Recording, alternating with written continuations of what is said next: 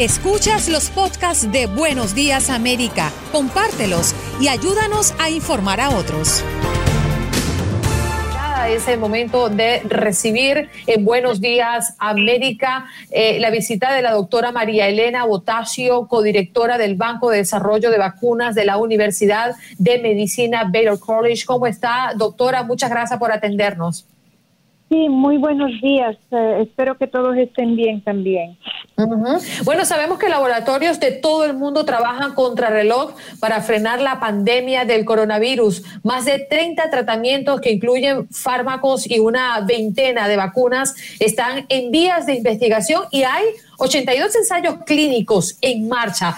Eh, la Organización Mundial de la Salud estima que se tardará entre 12 y 18 meses en obtener la vacuna contra eh, esta este virus, pero queremos conocer desde su punto de vista que está a cargo del equipo de investigación eh, Houston, que desarrolla hace años una vacuna contra otro tipo de coronavirus y ahora esperan que esta les ayude a encontrar una nueva vacuna contra el COVID-19. Doctora eh, María Elena, ¿qué debemos saber de ese trabajo arduo que ustedes están haciendo?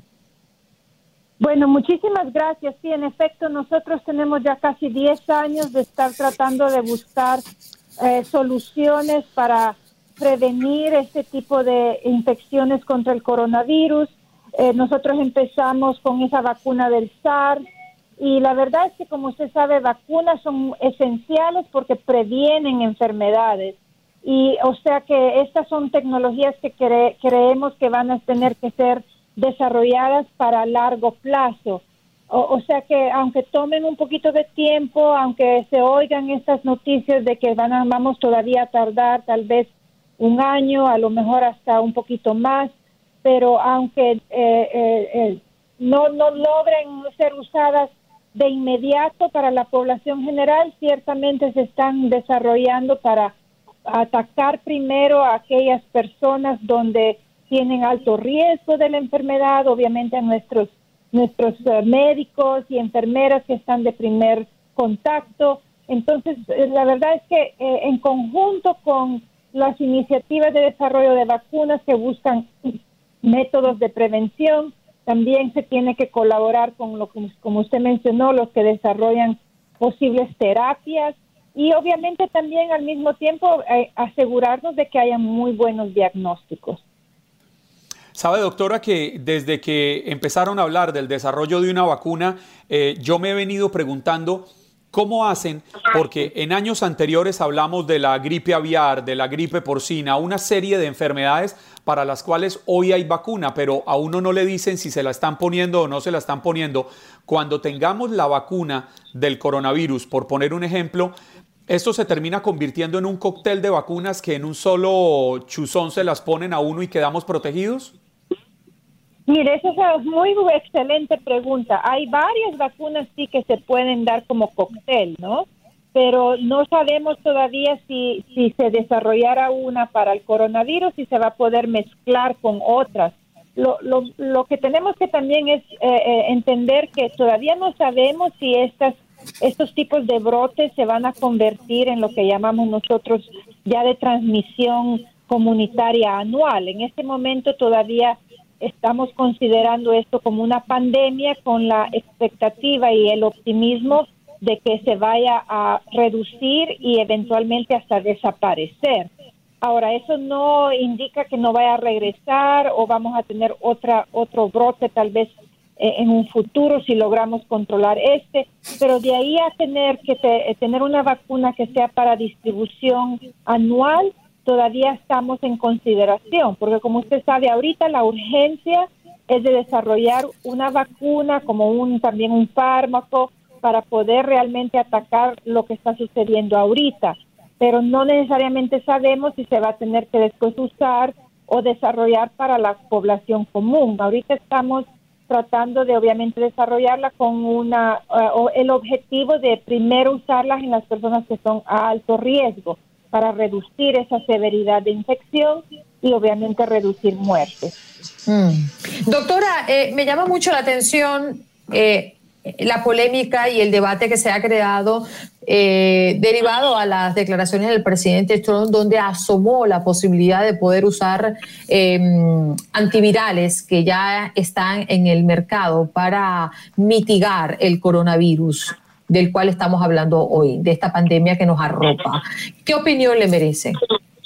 Sí, mire, yo creo que obviamente uno como científico no solo busca desarrollar nuevas eh, tecnologías, eh, pero también evaluar qué ya existe que pudiera ser eh, rápidamente considerado para ver si tiene algún impacto. Hemos oído, como usted dice en las noticias, que hay posiblemente la opción de evaluar, por ejemplo, hasta medicinas como la cloroquina o utilizar lo que llamamos la citromicina en combinación o, o, otros fármacos, como dice usted, ya que son usados para otra enfermedad es, es importante que se aclare que para poder ser los usados y evaluados hay que también hacer estudios clínicos. No es tan fácil de decir, bueno, voy a tomar esto y ver si funciona así sin tener una, un estudio con, a base con, con, evidencia científica.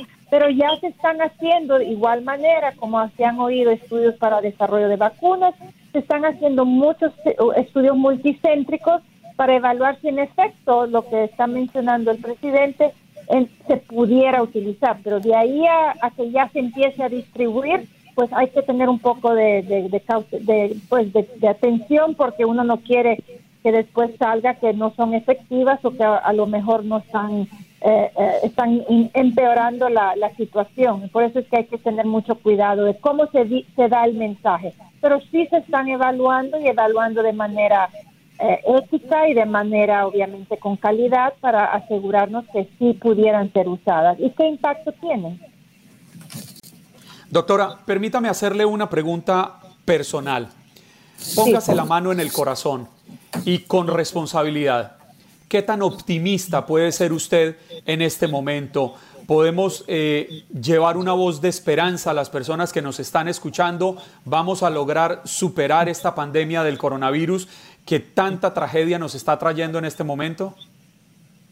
Mire, sí estoy muy optimista y, y la razón por la cual soy optimista es porque nosotros como seres humanos tenemos la inteligencia, tenemos obviamente la, la, la, gran intención de, de, trabajar en comunidad y, y, y obviamente asegurarnos de que todos nuestros nuestras poblaciones logren salir de esto. Lo que sí quiero que mi mensaje sea es que nosotros en el rol de científicos, obviamente, estamos tratando lo más rápido posible de buscar no solo evidencias, entender el, virus, obviamente desarrollar eh, eh, eh, vacunas, drogas, pero aquí lo más importante es entender que quien realmente va a poder ayudar a parar esta situación es un esfuerzo de toda la población, porque la manera con la cual el virus se transmite es definitivamente de persona a persona. Entonces, uno trata de limitar, bloquear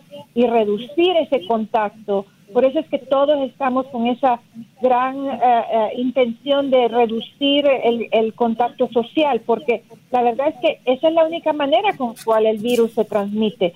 Entonces yo sé que es difícil, porque a veces es difícil realmente poner, hacer que todo el mundo se quede encerrado en sus casas, pero esa es la única solución que sabemos que funciona. El resto eh, se desarrollará, obviamente tenemos la, eh, el compromiso que hasta largo plazo vamos a, aprender de lo que está sucediendo para que no, reducir la posibilidad que vuelva a ocurrir pero la verdad es que al final de cuentas aquí quien realmente puede hacer un impacto enorme es la población.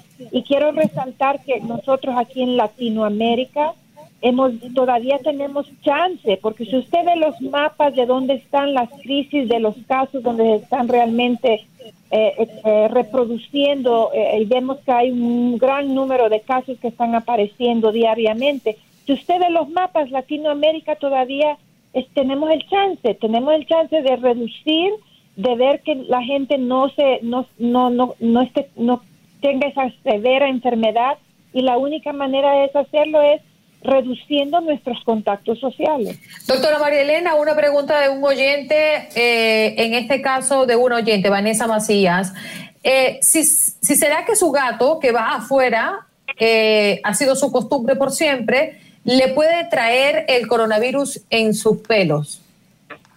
Sí, mire, la verdad es que yo, bueno, no soy del campo veterinario, eso yo creo que a lo mejor sería consultar a alguien en, de, en esa en esa disciplina.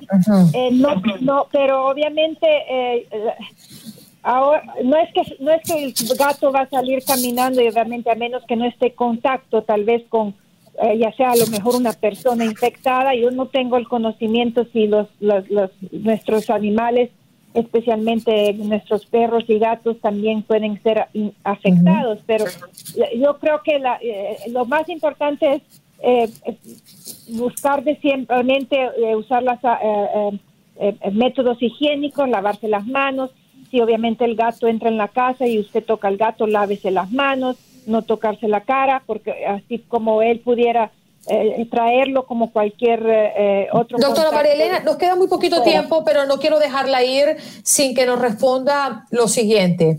Donald Trump estima que para Pascua ya estemos todos incorporados en la calle, trabajando. ¿Esto usted lo toma como un acto de irresponsabilidad o de optimismo? Mire, eso es, optimismo. Ahora, que sea realista, la verdad es que eh, es estas próximas dos semanas o, esta semana y, la que sigue, ahí es cuando realmente vamos a ver qué tan exponencial se va a, se va a ver esta curva en nuestros países. Y, es lo que estaba diciendo anteriormente. Ahorita todavía no vemos que la curva ha, llegado a su pico. Y es eso es lo que tenemos que, prevenir, que cuando llegue a su pico no suba más. Y, y la única manera es que se logre reducir ese pico de infección es que en estas dos semanas nos quedemos en casa. Y tal vez entonces de aquí a Semana Santa o tal vez hasta mediados finales de abril ya logremos de ver que esas curvas bajen, ¿no? Esa es la intención, que, que no piquen tan alto como en otros países, que cuando piquen, piquen a un nivel que después rápidamente lo podamos reducir. Muchísimas gracias por estar con nosotros, valoramos su tiempo y que haya compartido. Todos los hondureños están orgullosos de usted y los hispanos también, ¿ok? Muchísimas gracias, un saludo.